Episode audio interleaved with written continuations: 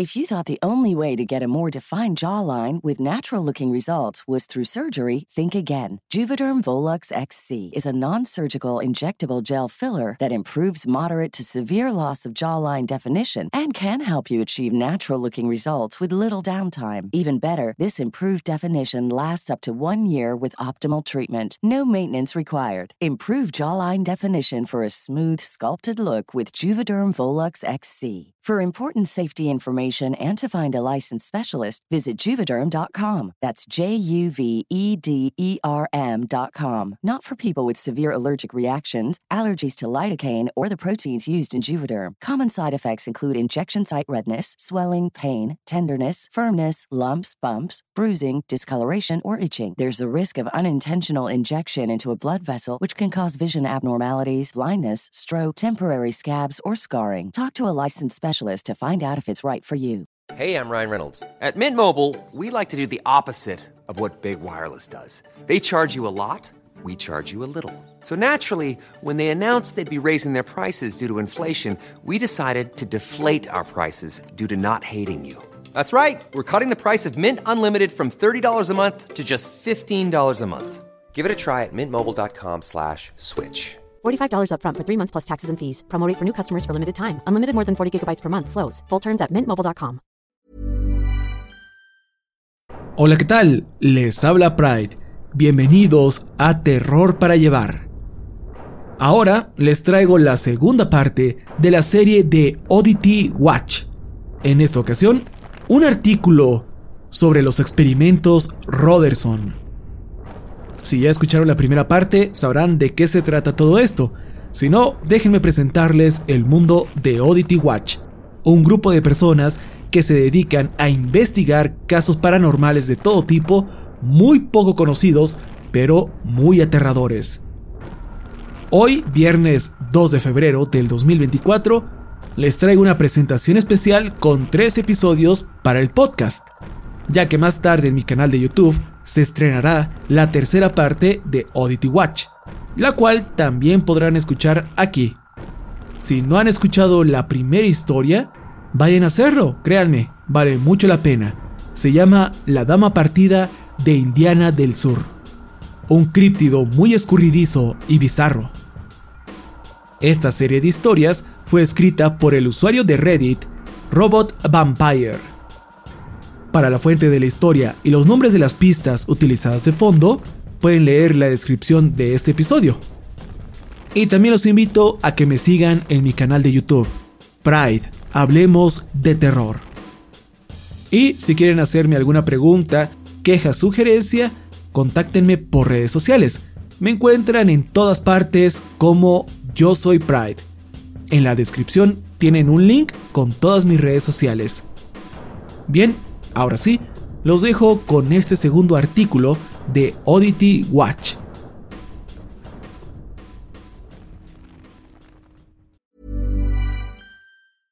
Want flexibility? Take yoga. Want flexibility with your health insurance? Check out United Healthcare Insurance Plans. Underwritten by Golden Rule Insurance Company, they offer flexible, budget friendly medical, dental, and vision coverage that may be right for you. More at uh1.com. If you thought the only way to get a more defined jawline with natural looking results was through surgery, think again. Juvederm Volux XC is a non surgical injectable gel filler that improves moderate to severe loss of jawline definition and can help you achieve natural looking results with little downtime. Even better, this improved definition lasts up to one year with optimal treatment. No maintenance required. Improve jawline definition for a smooth, sculpted look with Juvederm Volux XC. For important safety information and to find a licensed specialist, visit juvederm.com. That's J U V E D E R M.com. Not for people with severe allergic reactions, allergies to lidocaine, or the proteins used in Juvederm. Common side effects include injection site redness, swelling, pain, tenderness, firmness, lumps, bumps, bruising, discoloration, or itching. There's a risk of unintentional injection into a blood vessel, which can cause vision abnormalities, blindness, stroke, temporary scabs, or scarring. Talk to a licensed specialist to find out if it's right. Los experimentos Roderson por Henry Parkisel. Hola a todos, soy Henry de Oddity Watch. antes conocido como Maga Scream. Me gustaría comenzar este artículo abordando nuestro reciente cambio de nombre, que se hizo porque la gente pensó que MAGA en MAGA Scream era un acrónimo de Make America Great Again, o sea, hagan América grande otra vez. En realidad pretendía ser un juego de palabras con revista en inglés, magazine, y Scream. Cuando decidimos comenzar esta compañía de periodismo paranormal, rebotamos ideas y llegamos a la revista que te hará gritar, Maga Scream. No estamos políticamente inclinados de ninguna manera. Simplemente queremos informar lo paranormal y lo sobrenatural. Agradezcan que elegimos Oddity Watch, porque nuestras otras opciones eran Corn on the Macabre y El Textorcista. Con eso fuera del camino, estoy aquí de nuevo con otra anomalía paranormal que vamos a explorar. En mi último artículo, los llevé a todos al sur de Indiana, donde hablamos sobre un mímico espeluznante que aparentemente es una mujer cortada por la mitad. También di a entender que podría estar cubriendo el halcón rastrero de Smith para mi próximo artículo. Sin embargo, siento que esta historia, o historias, que estoy a punto de cubrir, serán un buen calentamiento antes de abordar la macabra historia del halcón rastrero de Smith. Puede que se estén preguntando, Henry, ¿a dónde diablos nos llevas esta vez? La respuesta es al condado de Mason en el estado de Washington. Así es, estamos entrando en un clima lluvioso, así que pónganse sus botas para la lluvia y abróchense el cinturón mientras nos adentramos en los experimentos Roderson. Hoy dejamos el campo de la criptozoología y nos dirigimos al mundo de la ufología. Algunas cosas clave a tener en cuenta antes de cubrir nuestra primera historia es que no hay ovnis en los experimentos Roderson, sino OSNIs, objetos sumergidos no identificados. También parecen estar totalmente desconectados y sin relación entre sí, aparte de un avistamiento de OSNI que tuvo lugar el mismo día en que se realizó un experimento.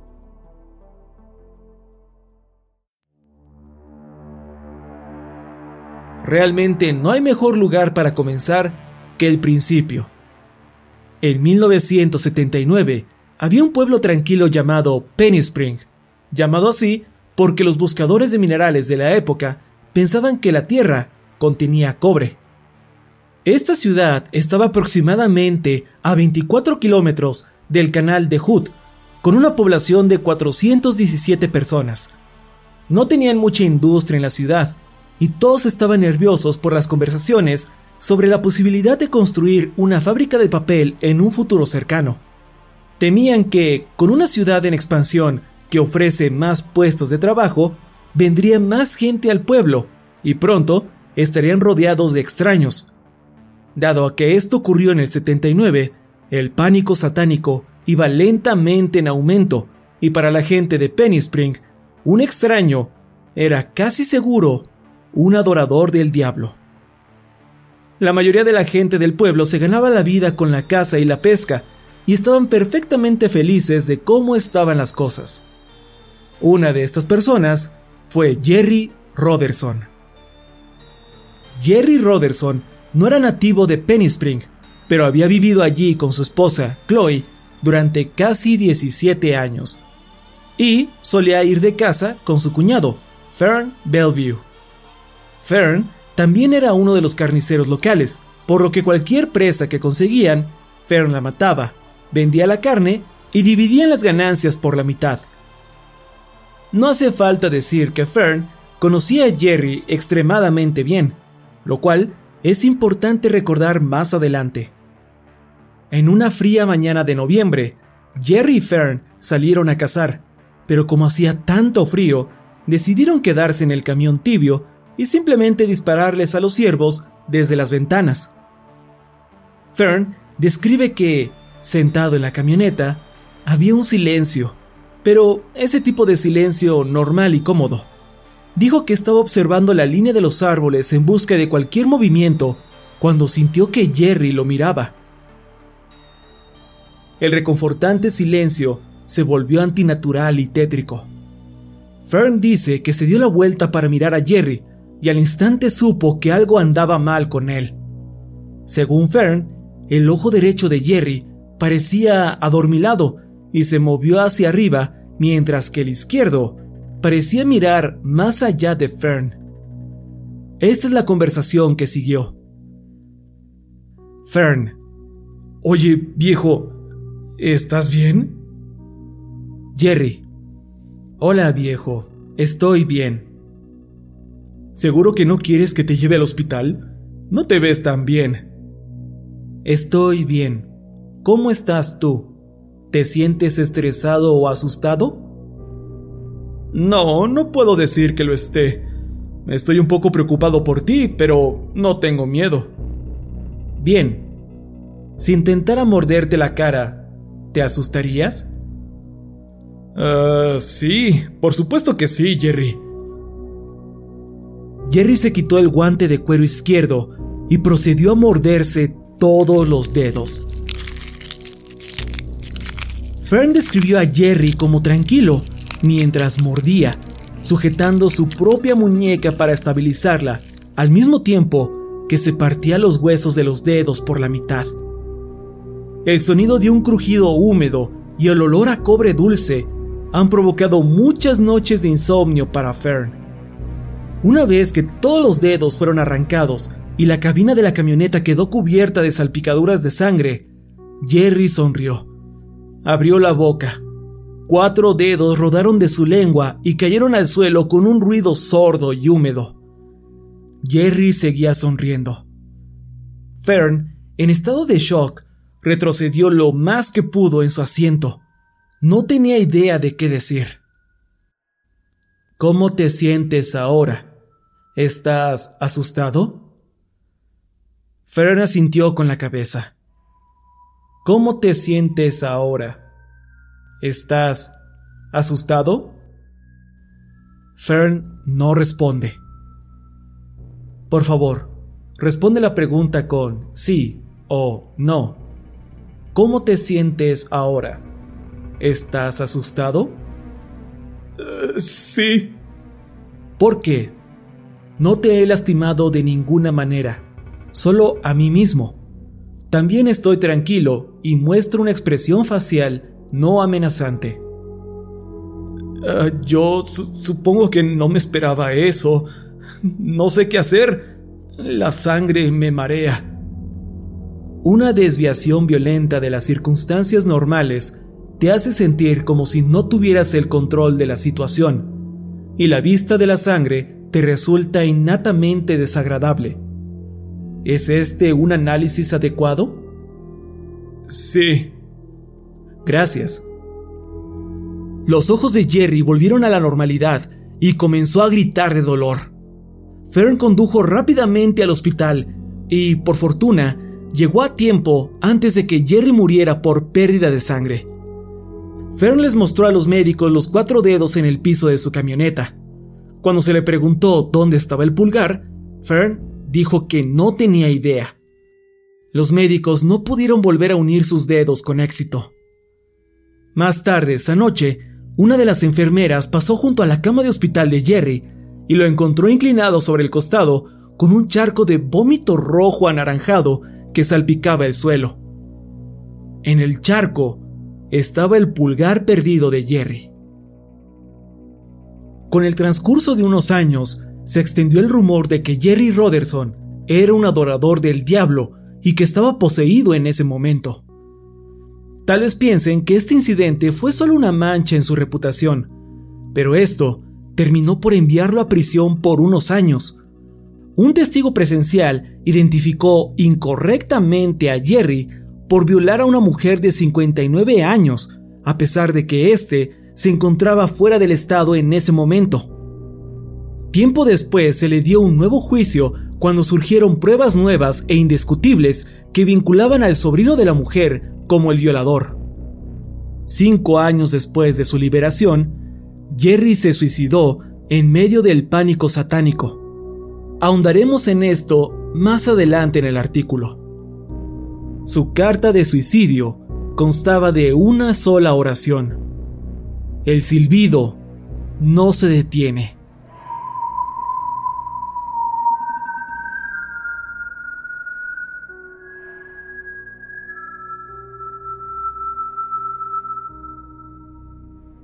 Hablé con Fern sobre todo el incidente y me dijo que había dos detalles que muchas personas parecen dejar de lado cada vez que vuelven a contar la historia. El primer detalle es que mientras conducía por el canal camino al hospital, vio algo, un gran algo. Fern describe lo que vio como una cosa oscura, parecida a un huevo, que avanzaba a toda velocidad justo debajo de la superficie del agua, igualando a su camioneta al frenar o acelerar.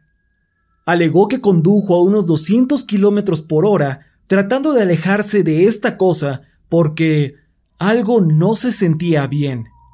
Dijo que la adrenalina y el miedo llenaron su cuerpo, lo que lo dejó temblando y con náuseas.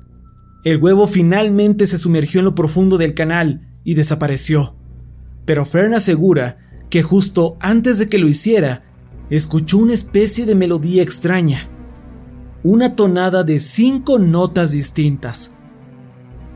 Al contar esto, Fern se levantó de su sillón reclinable y se acercó a su piano. Sus dedos naturalmente temblaban por la vejez, pero temblaron un poco más cuando los llevó al do central del piano. No sé mucho de música y sería vergonzoso para mí actuar como si supiera de lo que estoy hablando.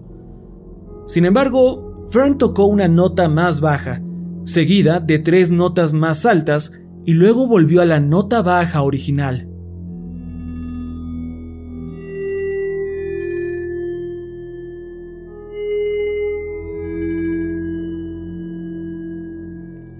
Después le pregunté si se mantuvo en contacto con Jerry o habló sobre lo sucedido después de que salió del hospital.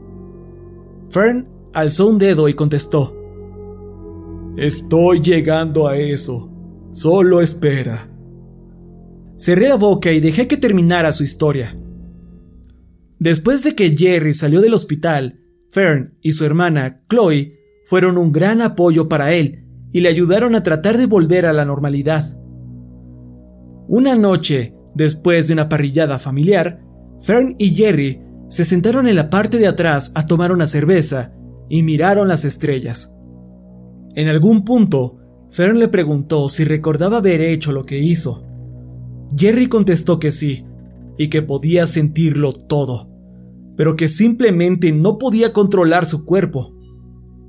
Fern le preguntó qué cree que pudo haberlo causado, a lo que Jerry respondió, no lo sé, pero durante todo el tiempo que estuve poseído, lo único que podía escuchar fue un silbido. Ahogó todos mis pensamientos. Es todo en lo que podía concentrarme.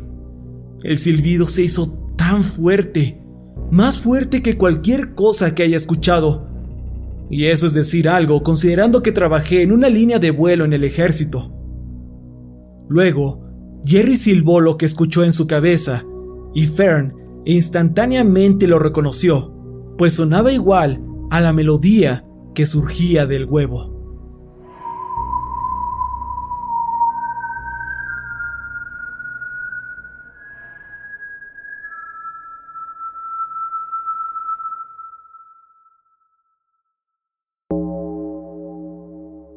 Muchos experimentos ocurrieron donde personas que fueron secuestradas o poseídas, aunque prefiero decir secuestradas en este caso, mencionan el mismo silbido en sus cabezas durante la abducción. Cuando se les pide que silben la melodía, es casi exactamente la misma que Fern había escuchado del huevo. Lamentablemente, la historia de Fern es la única que menciona que el huevo emitía la extraña tonada, y esa es la única conexión verdadera que tenemos entre los experimentos y el huevo, con excepción de unos cuantos avistamientos del mismo día. Ahora, es difícil precisar con exactitud lo que los experimentos están tratando de probar o refutar, pero parece que lo que sea que esté detrás de esto está recopilando datos sobre el comportamiento humano, las emociones y las reacciones. Si Penny Spring todavía fuera una ciudad, podrías hablar con cualquiera y tendrían algún tipo de historia sobre personas que actúan de manera extraña. No obstante, la mayoría de las casas y negocios fueron embargados y en la actualidad es prácticamente solo una cadena esporádica de tiendas ubicadas al costado de una carretera. Algunas de las personas mayores culparon del comportamiento anormal al aumento del satanismo en el país, tanto que un hombre llamado Al Harris se postuló para sheriff prometiendo que él, con la ayuda del alcalde, exorcizaría a Penny Spring. Harris ganó de forma aplastante. El miedo solo se duplicó cuando la fábrica de papel llegó a la ciudad y trajo al menos a otras 100 personas con ella. Con esta fábrica, naturalmente le acompañó otra que producía celulosa. No sé si alguna vez hayan conducido por un pueblo que tiene una fábrica de papel, pero no tiene un olor muy agradable, en lo absoluto.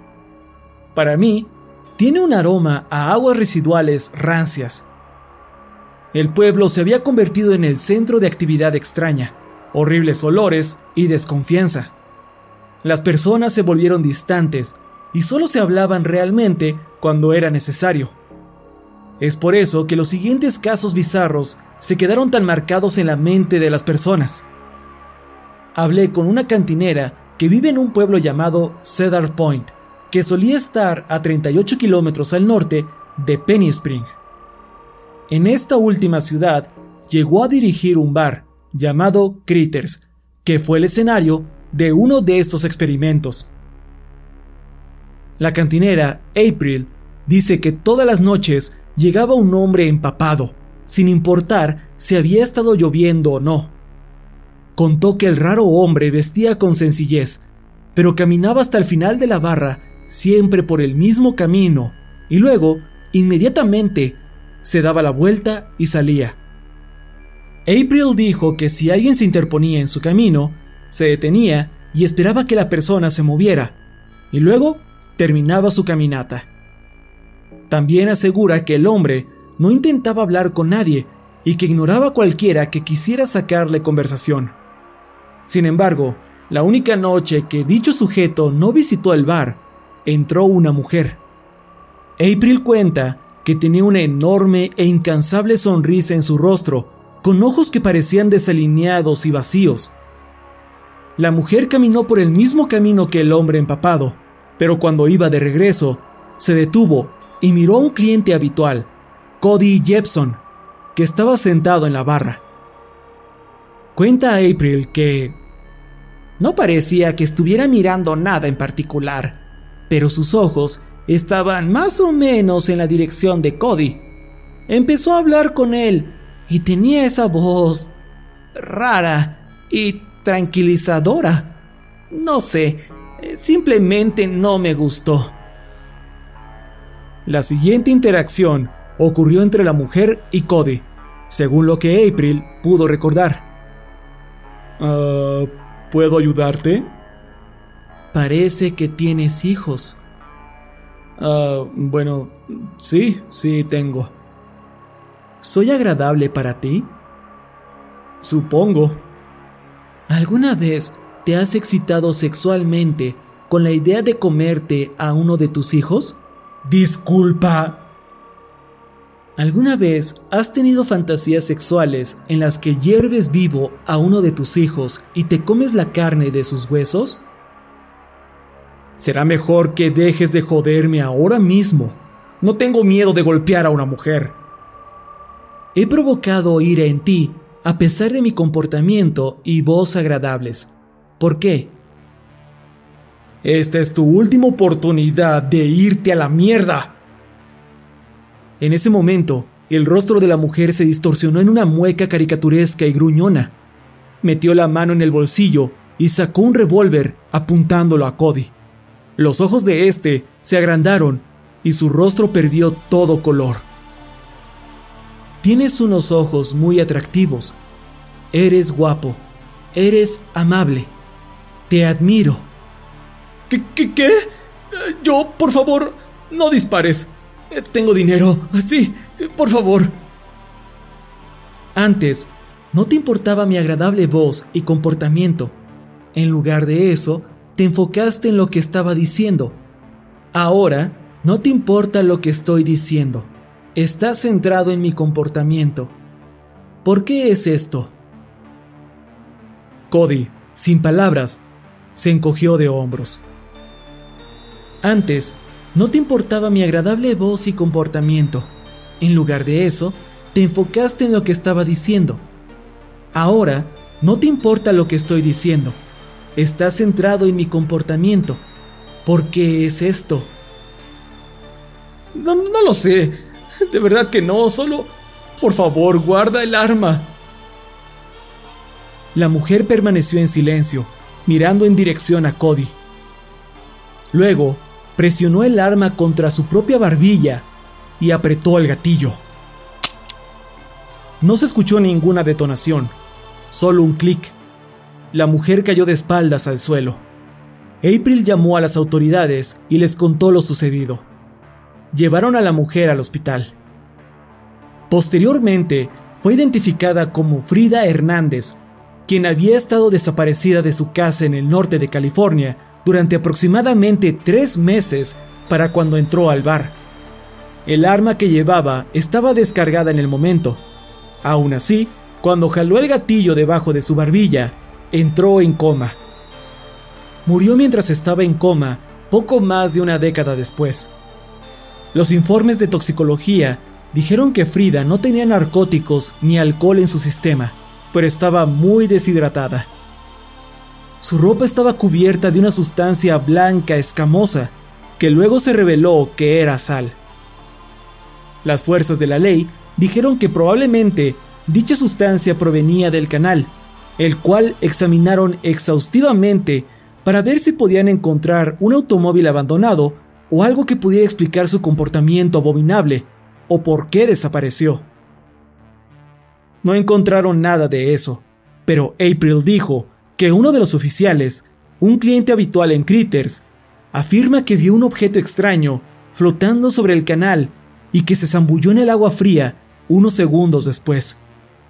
Su compañero escuchó el chapoteo y vio lo que parecía ser una ballena salir ligeramente de la superficie del agua y volver a sumergirse. Después de eso, el FBI se hizo cargo del caso Hernández. Sin saberlo, Frida reunió un grupo de manifestantes mientras estaba en coma. Estos exigían a los médicos que le quitaran la sonda de alimentación. Dijeron que el hospital mantenía vivo a un agente del diablo que el señor ya había juzgado. Las enfermeras decían que de vez en cuando Frida tarareaba débilmente algún tipo de melodía extraña. Esto siguió dando al personal médico falsas esperanzas de que estaba saliendo de su estado comatoso. Las enfermeras también afirmaron haber visto a Frida pasar frente a las puertas en medio de la noche, pero cuando miraban hacia el pasillo, no había nadie allí. Iban hasta su habitación y ella seguía en la misma posición. Es imposible decir si el tarareo que escucharon las enfermeras era la misma melodía que escucharon Fern y Jerry, pero yo apostaría a que lo era.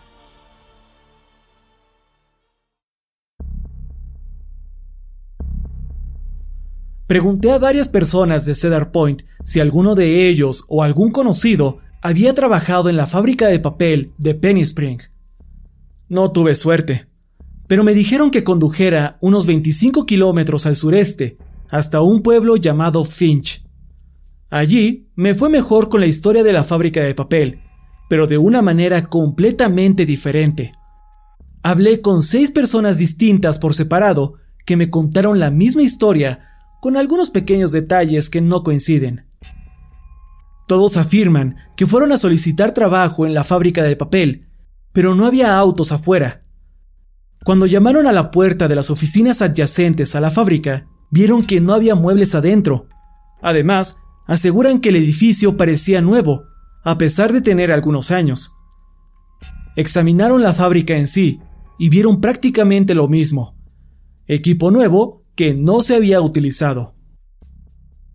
No hace falta decir que era un poco extraño que la ciudad de Penny Spring oliera como si tuviera una fábrica de papel, y, sin embargo, esta parecía que nunca se hubiera usado.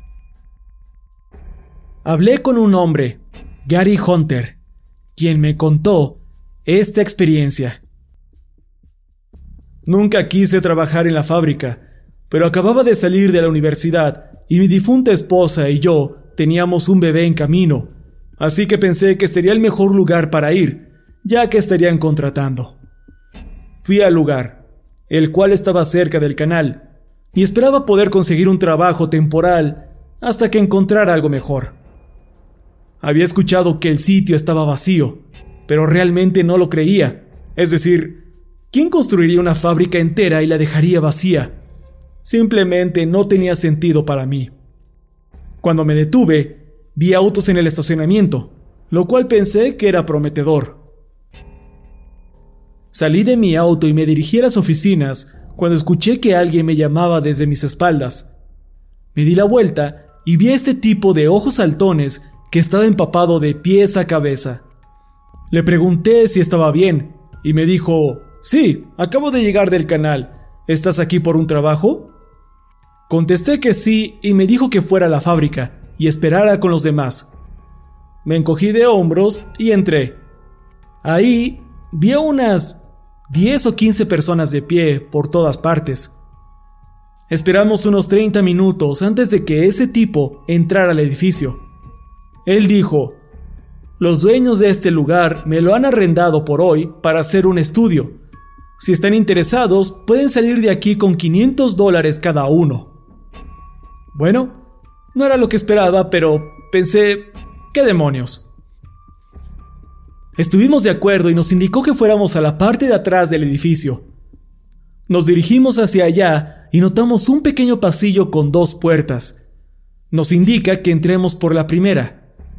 Una vez adentro, escuchamos la puerta cerrarse. Comencé a ponerme nervioso por los rumores de satanistas en el área y pensé que me había metido en algo malo. Y así fue. Estábamos en una habitación extraña con una ventana enorme que daba hacia otra habitación con una mesa y una silla de metal, como una especie de sala de interrogación, excepto que había un tocadisco sobre la mesa.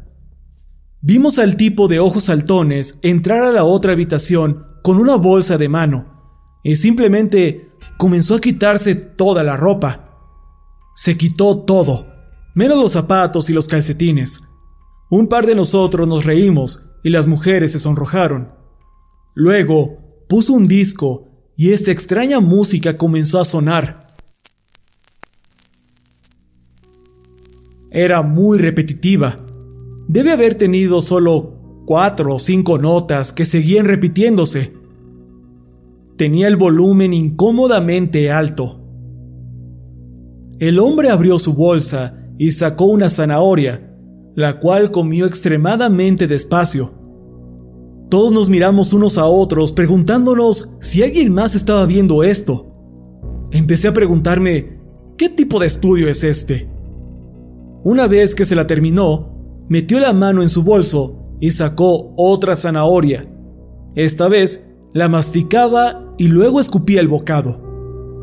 Mordía y escupía, mordía y escupía. Hizo esto hasta que desapareció por completo y su pecho quedó cubierto de una baba espesa y naranja. Pensé que era raro, pero estaba bien, ya que se suponía que era un estudio, ¿sabes? Metió la mano en su bolso de nuevo y sacó un paquete de goma de mascar, tijeras y un frasco. Dejó el frasco y las tijeras a un lado. Desenvolvió cada paquete de chicle, separó la golosina y las envolturas y organizó todo. Se llevó cada chicle a la boca individualmente y masticó. Se sacó la enorme bola de goma de la boca y la colocó sobre la mesa, alisándola como si fuera arcilla. Una vez que estuvo plana como un plato, se llevó los envoltorios a la boca y se los tragó enteros. Agarró las tijeras y comenzó a cortarse mechones de su propio cabello, Colocó cada mechón en la placa de goma y pensé, oh no, no va... Y luego lo hizo. Dobló el chicle con cabello como si fuera un taco y comenzó a comérselo. Fue doloroso de ver y pude sentir cómo me estremecía. Todos los demás también se estaban poniendo muy incómodos. Una vez que se tragó todo, se puso de pie y casi me había olvidado de que también estaba desnudo. Nos preguntó cómo nos habíamos sentido hasta ahora. Algunos de nosotros dijimos que nos sentíamos bien, pero otros estaban demasiado inquietos. El hombre comentó que podían irse si querían, pero que solo le pagaría 100 dólares a cada uno. Tomaron el dinero y se fueron. El tipo volvió a sentarse en su silla y sacó un segundo frasco que estaba lleno de este líquido espeso y rojo. También tenía trozos rosados flotando en él. Agarró el primer tarro vacío y procedió a... bueno, a vomitar en él. Llenó casi una cuarta parte. El vómito era naranja, con pedazos azules de chicle y cabello flotando en él. Después... Bueno, él... Eh, tomó un sorbo del frasco de líquido rojo Luego tomó un sorbo del que vomitó y... Oh, casi me vomito ahí mismo. Nos volvió a preguntar cómo nos sentíamos y nuevamente algunos decidieron irse, a los cuales les pagó alrededor de 250 dólares. Vi que solo quedaban unas cuatro personas, incluyéndome a mí, pero los demás parecían ausentes. Sus rostros no tenían ninguna emoción y estaban tarareando la canción que reproducía el tocadiscos. El sujeto volvió a su silla y dijo que esa era la última parte. Agarró las tijeras de nuevo, se puso de pie y agarró su pene.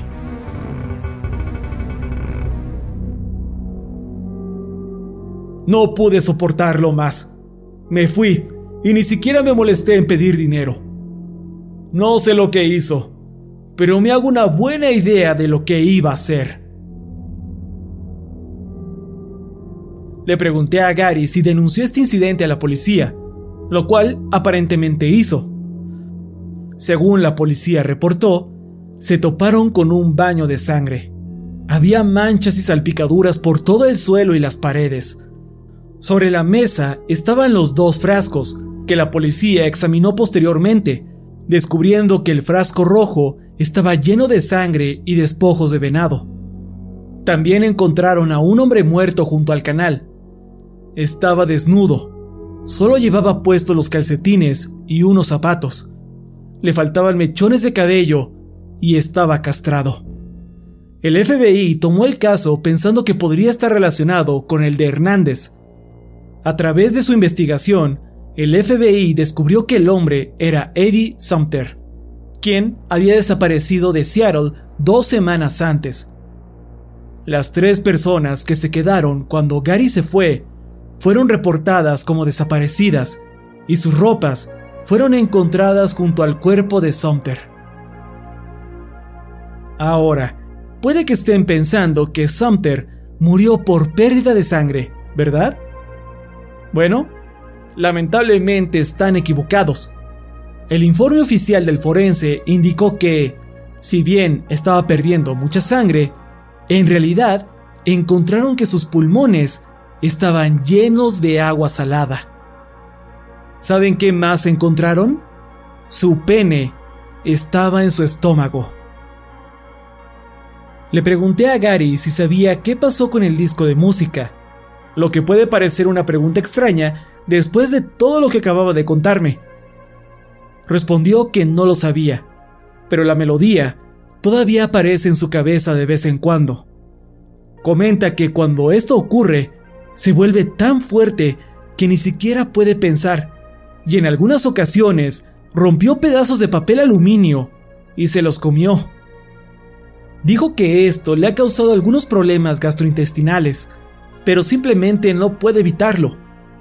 Cuando la melodía surge en su cabeza, describe sentir que no tiene el control de su cuerpo, como si pasara el asiento de copiloto, Lo noté preocupado cuando silbó la melodía para mí, pero cuando lo hizo, coincidió a la perfección con lo que Fern había tocado en su piano.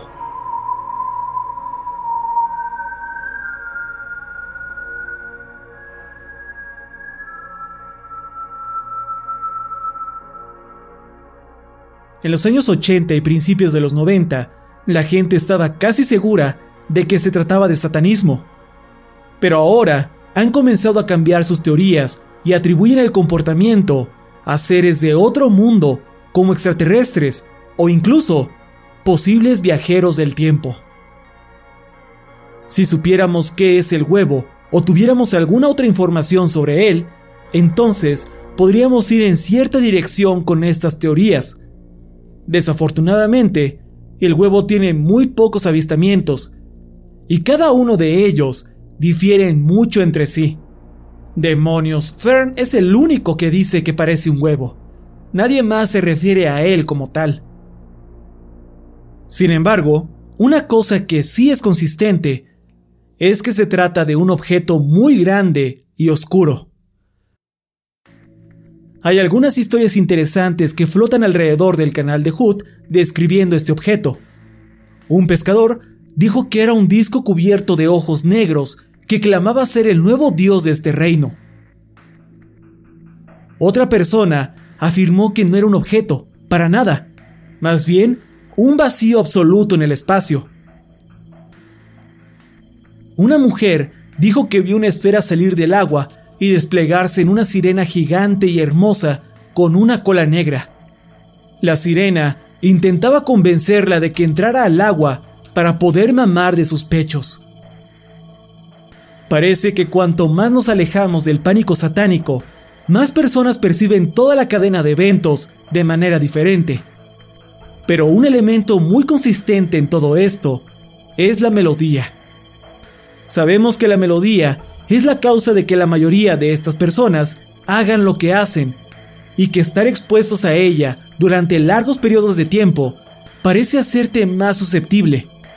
Además, parece que la melodía se vuelve una parte permanente de la persona, como una mancha en la mente. Probablemente haya un montón de preguntas que quieran hacer, pero aquí hay dos que puedo responder indefinidamente. Si la melodía es una mancha en la mente, ¿cómo afectó a Jerry Roderson inicialmente y después ya no? ¿Y por qué se les llama experimentos Roderson y no experimentos del canal Hood? Bueno, por suerte para ustedes, puedo responder estas preguntas relativamente al mismo tiempo. ¿Recuerdan que Jerry Roderson se suicidó y en su carta de despedida ¿Quería que el silbido se detuviera? Bueno, algunos cazadores de la verdad de los experimentos Roderson se suscriben a la teoría de que Jerry nunca se suicidó. Sí, se encontró una nota que decía, el silbido no se detiene, pero claramente no dice por ningún lado que iba a matarse. Además, nunca se encontró un cuerpo. A ojos de la ciudad, Jerry era un adorador del diablo que desapareció. Así que, buen viaje, mejor para ellos. El sheriff Harris es en realidad quien decidió no buscar a Jerry después de su desaparición. Ni siquiera le contó esto a Chloe o a Fern. En cambio, les dijo que se suicidó. La teoría dice que Jerry luchó contra la llamada del huevo todos los días, pero finalmente no pudo resistirse más. En sus últimos momentos confusos de coherencia, Jerry escribió, El silbido no se detiene, y se rindió. Pero la teoría no existiría sin los relatos de testigos que contradicen la muerte de Jerry Roderson. Es el año 1998 y el pueblo de Penny Spring murió junto con el pánico satánico. La mayoría de los residentes se mudaron a Cedar Point o a Finch y vivían un estilo de vida suburbano. Una residente en particular fue Gloria Gale. Se mudó a una privada llamada Blue Jay Way en Finch. Era un día ligeramente cálido en junio y Gloria acababa de terminar de hornear un pastel de manzana que iba a llevar a una comida a tres casas de la suya, cuando escuchó un golpe en la puerta. Gloria se limpió las manos en el delantal y fue hacia allá, asumiendo que era Beth, de tres casas más abajo, para preguntarle si ya había terminado de hornear. Cuando Gloria abrió la puerta, vio a un hombre alto de cabello grisáceo con bombín dándole la espalda. ¿Puedo ayudarle? Preguntó ella. El hombre, sin darse la vuelta para mirarla, admiró su casa, específicamente cómo todas las paredes se unían en ángulos de 90 grados. Sin saber qué decir, Gloria simplemente dijo gracias. Luego, el hombre se alejó por la calle. Mientras se alejaba, Gloria notó que no tenía dedos en la mano izquierda. Ya en la comida de su vecina, les contó tan bizarro encuentro. Unas noches más tarde, Gloria se despertó por los ladridos de su beagle. Cuando se levantó de la cama, vio al mismo hombre. Nuevamente, le daba la espalda mientras estaba de pie en su jardín. Gloria fue a llamar a la policía, pero cuando desenredó el cable del teléfono y regresó a la ventana, el hombre ya no estaba. En el transcurso de las próximas semanas, la gente se preguntaba a dónde había ido Gloria, ya que no había salido en mucho tiempo ni siquiera a la iglesia. No sería sino hasta que la policía la encontró desnutrida, deshidratada y al borde de la muerte que nadie se hubiera imaginado que estaba en peligro. Cuando Gloria se recuperó en el hospital, le dijo a la policía que un hombre sin dedos en la mano izquierda la secuestró y la metió en una caja. Él le preguntaba continuamente, ¿por qué odias esto? Si vives en una casa llena de ángulos de 90 grados, ¿Por qué te molesta esto? Ella describió al hombre como genuinamente curioso, lo que la atemorizaba, pues no pensaba que tuviera malas intenciones. Sin embargo, lo más inquietante para ella era cómo silbaba la misma melodía una y otra vez.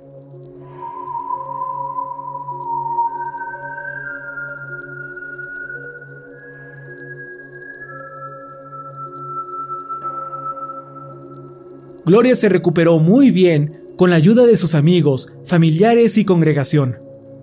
La policía inicialmente pensó que esto podría ser un crimen de odio, ya que Gloria era la única mujer negra en Blue Jay Way.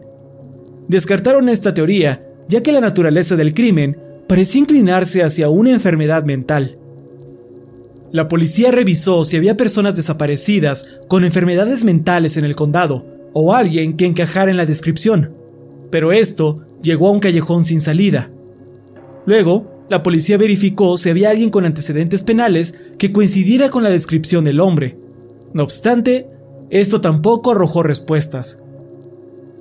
Con el tiempo, la policía simplemente emitió un aviso y les dijo a las personas que, si veían a este hombre, llamaran al departamento de inmediato. Este fue el último caso que generó un registro policial, pero no pasó mucho tiempo para que el mito de Jerry Roderson se extendiera por el condado de Mason. La gente habló sobre el hombre sin dedos que estaba poseído por extraterrestres y experimentó en su comunidad para volver a aprender qué era la humanidad. Mucha gente tiene una historia con Roderson. Cuentan cómo se les acercó de espaldas y les hizo preguntas extrañas e incómodas. Estas experiencias de boca en boca comenzaron a crecer en popularidad y, finalmente, todos los experimentos anteriores fueron acreditados a Roderson. Es por esto que todos estos inquietantes eventos se denominaron como los experimentos Roderson.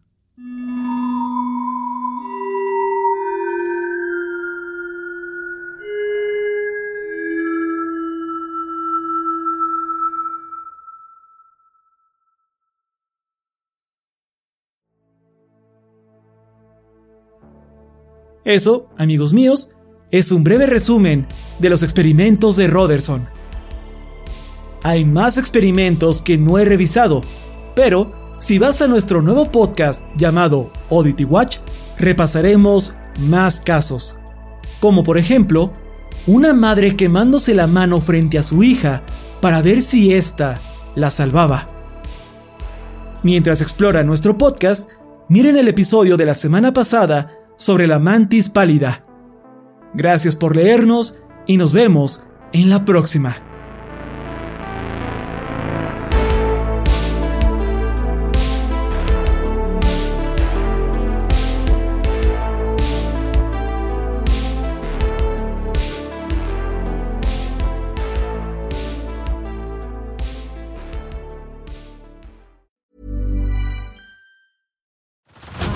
Head over to Hulu this March, where our new shows and movies will keep you streaming all month long.